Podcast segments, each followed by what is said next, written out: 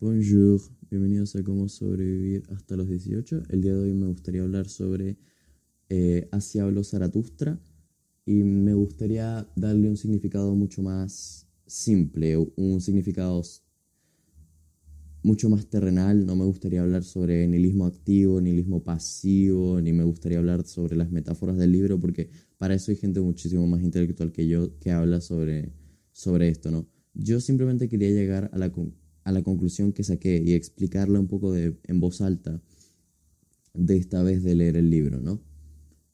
Em, porque me gustaría como llevarlo a un sentido mucho más simple. No simple per se, pero un sentido más aplicable en la vida real. Entonces, para mí, evidentemente esta es solamente mi opinión y de hecho no sé si existe como un consenso de lo que realmente significaba el libro, ya que a tener tantas metáforas y tantas cosas a decir, es normal que lo puedas interpretar de cierta manera. Eh, y por eso es que es una obra magnífica. Como sea, empecemos con un pequeño resumen que hice, porque siempre que voy leyendo un libro hago un pequeño resumen. Y este es el resumen que hice de Así hablaba Zaratustra. Este maravilloso libro habla de la pérdida de significado y cómo afrontarla de cómo se debe aspirar a estar por encima de nosotros mismos, mediante el amor, que principalmente se encuentra en la soledad. Ahí es donde encontramos el amor. Increíblemente duro es este camino e increíblemente dolorosa es la caída. Pero aquel que cae debe saber recomponerse, debe saber cómo alzarse y continuar. Por esto los hombres nobles corren el riesgo de perder sus más altas esperanzas. Nietzsche evoluciona dentro de estos tres años que, que le costó escribir el libro, y está claro en su forma de escribir al final del libro no es el mismo que al principio. Y al final del libro te puedes dar cuenta de que incluso hay hombres que suben, o sea, que hacen como este camino, toman este camino difícil de superarse por ideas equivocadas o en bases débiles. No están completos. Eso es por... En la parte final del libro, Nietzsche em, le dice a estos hombres que no están completos, que no es lo que... O sea, Zaratustra, no Nietzsche. Zaratustra dice que los hombres que subieron a su montaña no es lo que él está esperando. Son hombres superiores, pero no son. no están por encima del hombre. ¿Ok? Entonces. No están completos porque aún buscan un significado en alguien más. Y esto es lo que yo entendí principalmente, ¿no? Aunque al final del libro estos hombres lograron escalar y superarse a sí mismos, aún están buscando en Zaratustra un significado a su vida, un significado superior. Aún están, aún no aceptan la pérdida de significado, no buscan la solución en sí mismos, sino que siguen buscando en otra persona. Quieren perderse en el, aún quieren perderse en el fondo. Realmente, y creo que esta es la conclusión del, del libro, pero realmente, pueden realmente puede existir el ultrahombre que no superhombre. No lo sé, lo que sí sé es que todos deberíamos aspirar a él, dejar de ser camellos que llevan a sus espaldas el dolor y predican palabras como no vale la pena, así es la vida. estos predicadores de la muerte dedicados a difamar la vida. Se me apetecen incompletos en espíritu y completos en estupidez. A la vida se la afronta, a nuestro abismo se le mira. Dejen de correr hacia el prójimo en busca de lo que en ti no encuentras. ¿A qué me refiero con todo esto? No? Esto es un resumen muy general, ¿ok? Pero, ¿a qué me refiero con esto? Cuando yo digo que el, el principal, o por lo menos lo que yo he sacado de esta lectura, la pérdida de significado. ¿Por qué digo que la pérdida de significado? Porque cuando Zaratustra trabaja, lo primero que dice es, Dios está muerto. Y creo que para entender la pérdida de significado tenemos que entender primero esta palabra. ¿Qué significa Dios ha muerto? Cuando Zaratustra eh, predica que Dios ha muerto, dice básicamente que el mundo evolucionó a un punto donde la existencia de Dios es un poco innecesaria o, pongámoslo así, el mundo está basado en el, cristianismo. Hay mucha gente que le cuesta aceptar esto, lo sé, lo sé, lo sé.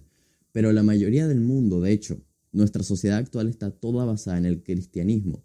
Entonces, cuando este pilar fundamental desaparece, porque es casi irracional creer en un Dios de verdad, como, como de verdad. Cuando esto desaparece, pierde el significado que el humano tuvo durante tantos años para crear las bases de nuestra sociedad actual. Entonces, cuando muere Dios, muere nuestro significado principal.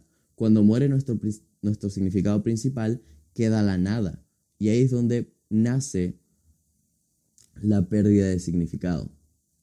Porque estás perdido, ya no tienes a Dios como esta figura de que todo se basa en Él, que todo pasa por Él, que todo tiene como un significado superior, un camino elevado, caminos celestiales le llama, le llama Nietzsche en este libro.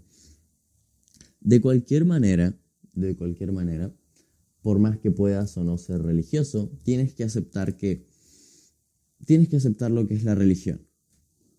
Eh, tienes que aceptar que muchas de las cosas de la sociedad están basadas en el cristianismo y tienes que aceptar que la pérdida del cristianismo como, como sentido de la vida causó un problema.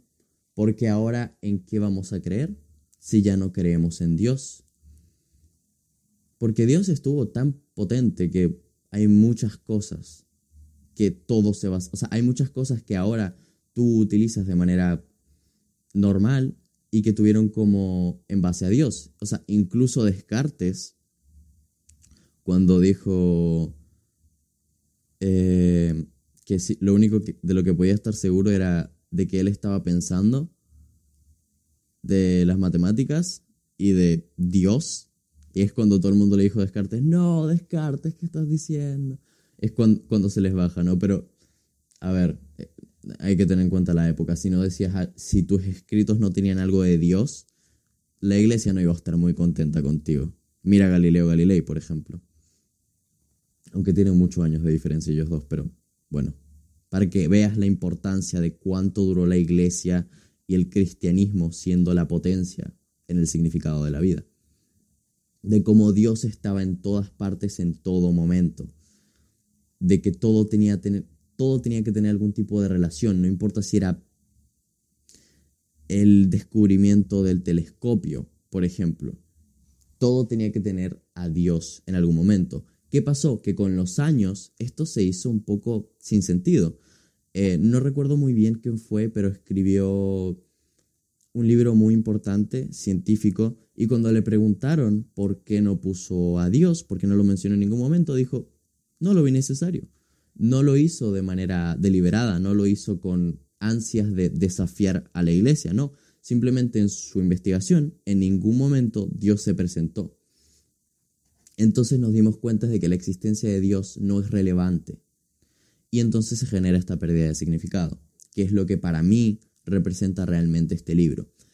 Y lo que realmente habla mucho es cómo afrontar la pérdida del significado y cómo adoptar un significado propio. Voy a leer otras anotaciones que hice. Principales ideas. Eh, elevarse y superarse a sí mismo con un, con un hermoso duelo con nosotros mismos. Esto se presenta porque cuando caemos en el, en el hecho de la pérdida de significado, se, se proyecta esta dualidad, o no esta dualidad, pero esta confrontación de la imagen que tenemos de nosotros mismos. Entonces empieza este duelo que tenemos. Pero ¿dónde se presenta este duelo?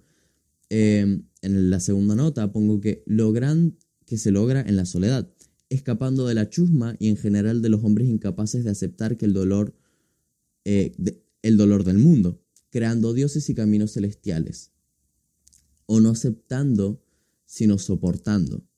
¿A qué me refiero con esto? Que eh, la chusma y la gente en general, así es como la describe Nietzsche, en, el libro. Lo siento mucho si no les gusta escuchar eso por alguna razón.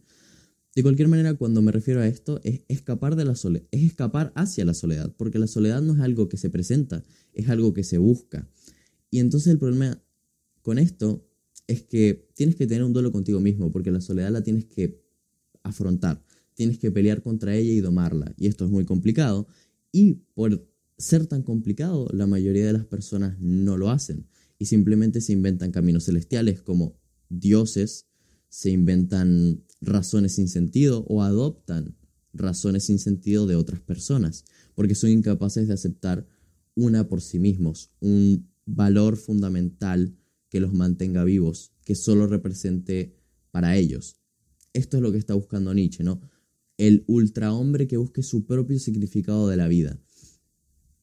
Y, un poco hablando de esto, no aceptando el dolor del mundo, porque el mundo tiene principalmente dolor. Y una cosa muy bonita de Nietzsche, de hecho que es una de las quotes que anoté, que fue, eh, buscarlas, hay en el mundo mucha inmundicia, sí, pero no por eso el mundo es un monstruo inmundo. ¿A qué se refiere con esto?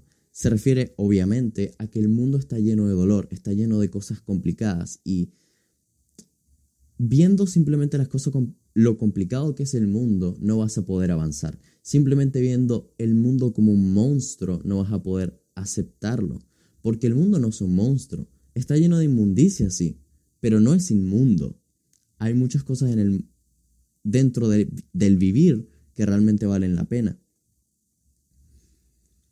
Y, y, sobre todo habla esto de cuando estas personas no pueden aceptar el dolor del mundo y ven la vida como un monstruo, ¿no? Como un eh, así es la vida, no hay nada que hacer, estos predicadores de la muerte. Nietzsche los, les llama camellos. Son básicamente gente que se pone a las espaldas el dolor, que no puede aceptar la vida y, como diría un profesor italiano de filosofía, que aceptan la vida negando la vida. Eso es lo que hace principalmente el camello. Acepta la vida negándola. Ante el dolor de la vida dice no dice, yo no puedo soportar esto, me lo pongo en la espalda y simplemente vivo con pena, vivo soportando la vida en vez de aceptarla. Eh, hay que entender que las personas no son iguales y que hay gente que verdaderamente no puede aceptar esto, ¿no? Eh, hay mucho en la sociedad actual, mucha de la gente no puede aceptar que hay gente que simplemente es mejor que otras personas en diferentes ámbitos de la vida. Esa es, es la tercera nota que puse aquí. también un poco que ver con la chusma, es el la cuarta anotación que puse, es dejar de buscar, dejar de, de hacer cosas, de realizar actos con la esperanza de una recompensa, de un castigo o de algo por el estilo. Cuando me refiero a esto es que dejes de hacer actos buscando algo. Empieza a ver los actos como el acto en sí mismo y no la conclusión del mismo me da un poco de pena porque se refleja mucho en la forma en que la gente tiene ahora de ver la vida, como por ejemplo, ya lo hablaba en otro momento, ¿no? Como dinero, eh, mujeres o muchos amigos. Eh, sobre todo me refiero a mujeres porque este comportamiento por alguna razón se repite mucho más en los... Pero sí, se repite mucho este comportamiento de que la mayoría de los hombres son los que buscan como estos caminos celestiales pero las personas en general, no solamente los hombres, porque las mujeres también se crean estos caminos celestiales. ¿Ok? Estas, estas metas irreales que realmente no saben si le importan. Por ejemplo, para los hombres sería como ser muy famoso entre las mujeres o tener muchas compañeras sexuales. Y para los hombres sería, digo, para las mujeres sería algo así como tener este cuerpo perfecto de avispa irreal que no muchas mujeres pueden tener, ¿no? Pero bueno, de cualquier manera aquí estamos entrando a terreno muy peligroso que no tiene mucho que ver con, con el libro y siento que este tema da para otra charla y de hecho otro libro, pero, pero por ahora simplemente estamos hablando de estas personas que tienen metas irreales esperando una recompensa o en, en el contrario, en, esperando una, un castigo, ¿no? Porque hay mucha gente que no hace cosas simplemente por el castigo y hay gente que hace cosas simplemente por la recompensa. Y sé que estos, cuando, habla, cuando hablamos en la sociedad actual, el materialismo es como, obviamente, que quiero hacer algo para recibir una recompensa y no otras cosas para, que, para no recibir un castigo. Como sea, cuando vemos esto desde el sentido de, por ejemplo, ayudar a alguien, es cuando cambia todo el sentido de la palabra. Porque si ayudas a la persona simplemente para sentirte mejor contigo mismo, esa es tu recompensa, ¿realmente estás ayudando a la otra persona o simplemente te estás ayudando a ti mismo?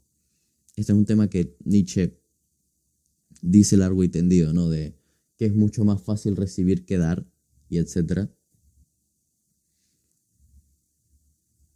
Y bueno, también estoy hablando sobre el tema, eh, uno de los temas principales, y es cuando la gente escapa y se crea estos dioses o se crea, ante la pérdida de significado, se dan cuenta de que no tienen un individualismo propio ni una verdadera razón de existir por cuenta propia.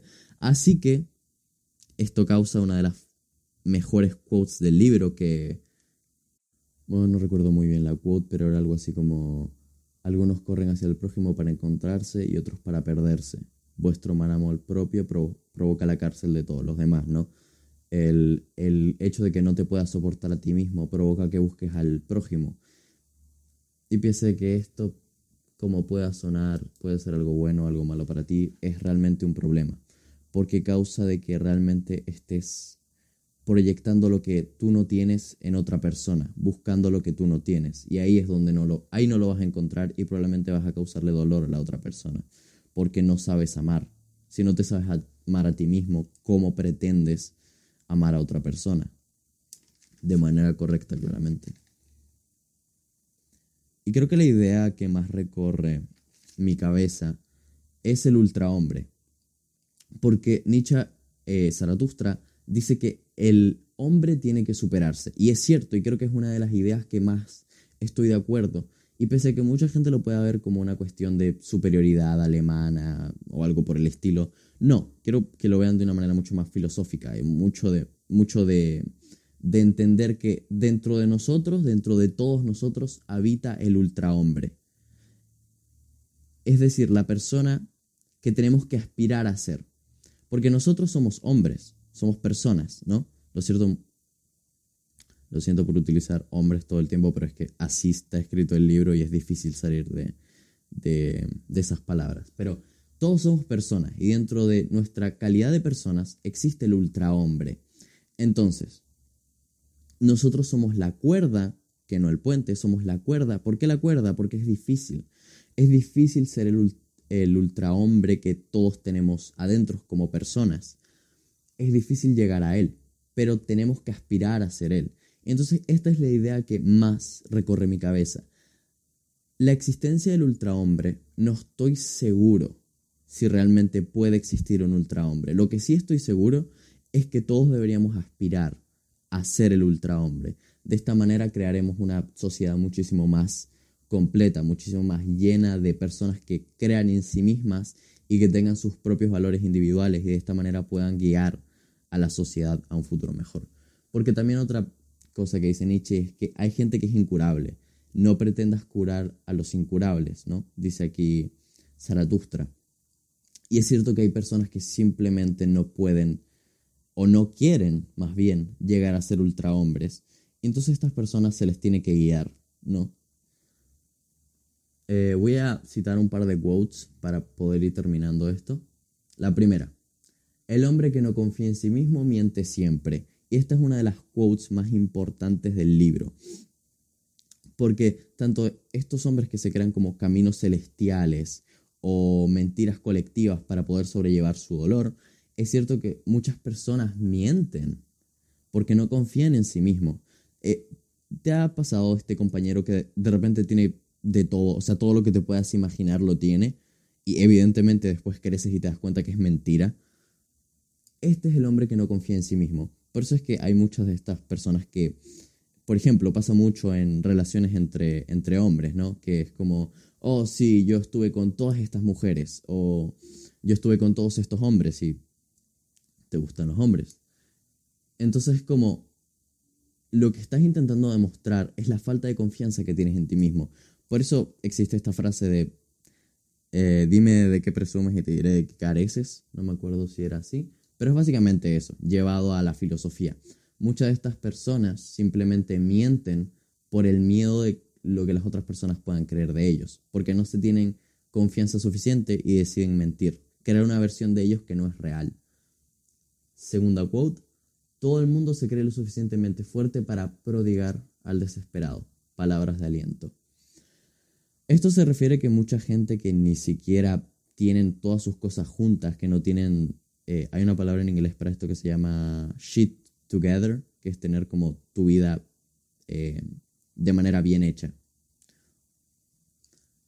se creen que pueden ayudar al, al desesperado, ¿no? Y esto para Zaratustra es una falta de respeto porque al desesperado hay que, mm, no hay que ayudarle, de, o no, más que no ayudarle, hay que dejarlo que entienda por sí mismo lo que significa su sufrimiento y que lo transforme en valor. Y mucha gente que no puede ayudarse a sí mismos deciden ayudar a otros. Y sé que esto suena como algo bueno, como una virtud, como algo que es como, oh sí, míralo, no tiene para él y ayuda a otras personas. Pero esto es, esto es un acto sin sentido. Esto es un acto casi de odio, porque te falta a ti lo que estás intentando sembrar en otra persona. Y esto no tiene mucho sentido. Si no te puedes ayudar a ti mismo, ¿cómo pretendes ayudar a otro? ¿Ok? Hay huecos en tu personalidad. Esto se presenta sobre todo en cosas como, por ejemplo, gente que decide tener hijos a temprana edad. De esta manera lo, lo puedo explicar más simple. Digamos que decides tener un hijo, ¿ok? A temprana edad. Es normal que si decides tener un hijo a temprana edad, ese hijo no va a crecer de la mejor manera. ¿Por qué? Porque tú no estás completo. Tú no has resuelto todos los problemas de tu vida. Y esto es algo muy normal en la sociedad actual. Padres que tienen hijos simplemente por tener hijos, como si fueran juguetes, como si fueran peluches. Y esto produce que estas personas que tienen hijos no se merecen el tener hijos. ¿Por qué? Porque el tener hijos es un mérito que se tiene que ganar. Tú te tienes que completar a ti como persona, entender tu propia vida, solucionar todos los problemas. Y una vez tengas todo este conocimiento acumulado, puedes decir, ok, ahora puedo insertar este conocimiento en una persona nueva. Y así es como nace una generación fuerte y concisa. No simplemente tener hijos por tener hijos, sin haber solucionado todos tus problemas, teniendo problemas económicos, teniendo problemas personales, problemas de matrimonio, y aún así decides tener un hijo. Esto me parece la explicación perfecta de por qué eh, nadie, no todos pueden ayudar a un desesperado, ¿sabes? No todo el mundo puede tener un hijo y estoy cansado de ver a niños sufrir una infancia de mierda simplemente porque sus padres no se dieron cuenta de lo importante y la consecuencia que tiene tener un hijo. Y por eso es que se crean generaciones como la actual, generaciones que directamente no quieren vivir, porque sus padres, en su mayoría, son hombres que, personas que simplemente no se cuidaron y tuvieron una generación completa de niños indeseados, porque no se completaron a sí mismos, porque el ser un padre es un mérito. Y de hecho, en el, en el libro hay, hay una sección dedicada simplemente a esto.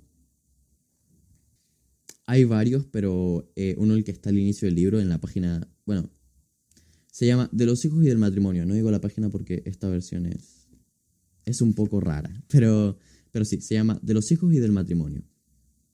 Básicamente aquí dice, eres joven y esperas casarte y tener hijos, pero ¿tú tienes derecho a aspirar a la paternidad?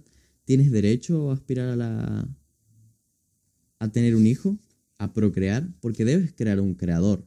¿Sabes? Eso es lo que dice aquí Zaratustra. Debes crear a alguien con la capacidad de crear.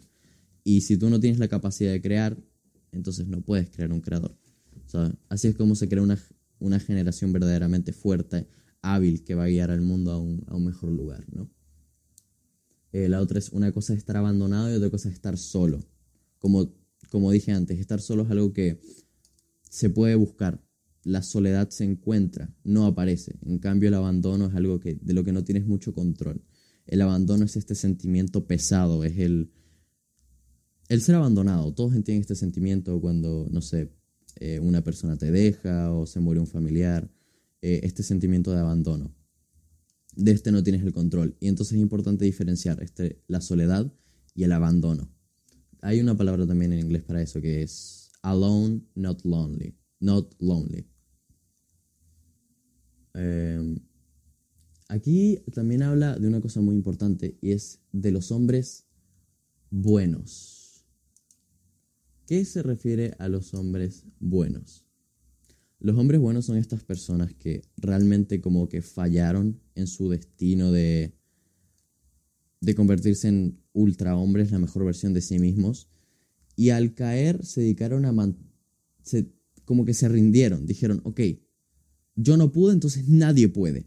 Y se dedicaron a decir que no existe el ultra hombre, se dedicaron a decir que todo se tiene que quedar tal y como es, ¿no? Estos hombres buenos eh, que simplemente es como, todo tiene que estar así como es porque así todos estamos bien. Y no aceptan el cambio. Y por eso odian a las personas que se, se inventan nuevas virtudes. Estas personas que inventan nuevas formas de ver la vida. Los odian porque los obligan a cambiar de pensamiento. Y esto es algo que se ve mucho en la sociedad de hace muchos años, pero también ahora. Y es estos, eh, abro comillas, boomers que simplemente ante la nueva sociedad dicen, no, esta generación, esta generación, no sé qué, porque es muy complicado abrir paso a un pensamiento nuevo. Y es por lo que se produce siempre esto, no solamente en la generación actual, ha sido de siempre, ¿no? Incluso los libros fueron criticados en algún momento. No, antes cuando leíamos en piedra todo era mejor. Entonces se produce como esta sensación de, como estás obligando a alguien a cambiar de pensamiento, esto duele y molesta. Entonces es bueno que desde temprana edad aprendas esto, aprendas a que estamos en constante cambio y hay, hay un concepto que se llama ser y convertirse, es que no sé cómo traducirlo bien, es, eh, ni siquiera sé cómo es en inglés, pero es ser y convertirse. Cuando tú eres, cuando dices yo soy esto, yo, yo significo esto, te estás negando la capacidad de cambio y estás negando de que en el futuro, como todo el mundo, vas a cambiar. Entonces hay que tener esto ya de una vez claro en la vida. Tienes que tener la capacidad de aceptar el cambio y de cambiar, de aceptar que todo en la vida, lamentablemente o afortunadamente, es relativo. Y tú no eres la misma persona que fuiste hace cinco años, ni incluso la que fuiste ayer. Porque decía eh, que morimos todos los días. Cada día una versión nueva de nosotros se está creando. Aunque no nos demos cuenta, aunque sean pequeños cambios, se van creando estos cambios día tras día. Entonces no está, no está muy claro si eres la misma persona que fuiste ayer. Entonces es importante tener eso. Y creo que con eso quiero cerrar esto. La importancia total de poder aceptar el cambio. Porque una vez aceptando el cambio, aceptas la pérdida de significado y aceptando la pérdida de significado puedes crear un significado verdaderamente bueno para ti, elevado y no basado en otras personas. Porque esta es una idea también muy importante del libro y que he visto en otros lugares, y son las personas que adoptan la idea de alguien más y se la quedan para sí mismos. Y realmente no es una idea que sea tuya, es una idea que le quitaste a alguien más eh, con la que estás de acuerdo y la asumiste como tuya. tiene una palabra, o sea, existe este concepto en el Internet que es eh, agarrar la idea y salir corriendo, ¿no? Ves un video de filosofía, por ejemplo, escuchas un podcast de, con una idea que te interesa, agarras esa idea y sales corriendo, entonces la replicas no la investigas, no le das tu propia vuelta de tuerca, por decirlo de alguna manera, simplemente copias y pegas la idea. Y en un podcast que escuché hace un tiempo decía, entonces realmente tú estás hablando, porque cuando hablas con otra persona y presentas esta idea, no se puede estar muy seguro de que tú estés ahí. Lo que está ahí es la idea que copiaste. Entonces tú existes en esa conversación. Pero bueno, eso ya es largo y tendido para otro momento. Entonces, la pérdida de significado, que creo que en la sociedad actual es muy importante tener en cuenta esto y tener en cuenta de que ante la pérdida de significado tienes que, hacer, tienes que tener mucho valor y tienes que hacerlo igual con humildad. No en la opinión de alguien más, no en un Dios, en ti mismo. Y sé que se dice mucho esto de que si tú tienes tu religión, no, no soy yo quien para decirte que no creas o que creas. Esa es tu opinión. Tú puedes vivir como quieras. Yo simplemente te estoy presentando las ideas que yo tengo, que tiene el libro y que espero que todo el mundo pueda entender. Porque dejando todo en las manos de una persona que no existe, dejando todo en las manos del destino, entre comillas, dejando todo en las manos de la espiritualidad, del sentido, de no sé qué, pierdes la, el control que tienes sobre tu vida y pierdes la capacidad humana de tomar control sobre tus acciones. Y todas las cosas buenas o malas que te pasen se las adjudicas a algo que no eres tú. Y esto crea problemas porque tus actos malos es como, ok, esto está justificado y tus actos buenos también están justificados por un ideal que tienes, ¿no? Y esto es malo y por lo que yo siento que si tú quieres creer en Dios está bien. Mientras conozcas el peso de tus acciones y conozcas que no todo en la vida es simplemente porque un señor con barba y bata decidió que iba a ser así. Cada acción tiene su reacción. Y esto me lleva a una última, última quote de Nietzsche, que esta no es de, de Así hablaba Zaratustra, pero sí es de Nietzsche, que es... Era básicamente algo así como el derecho de hacer lo que quieras y el deber de hacerte cargo de las consecuencias. Eh, eso ha sido todo por hoy. Au revoir.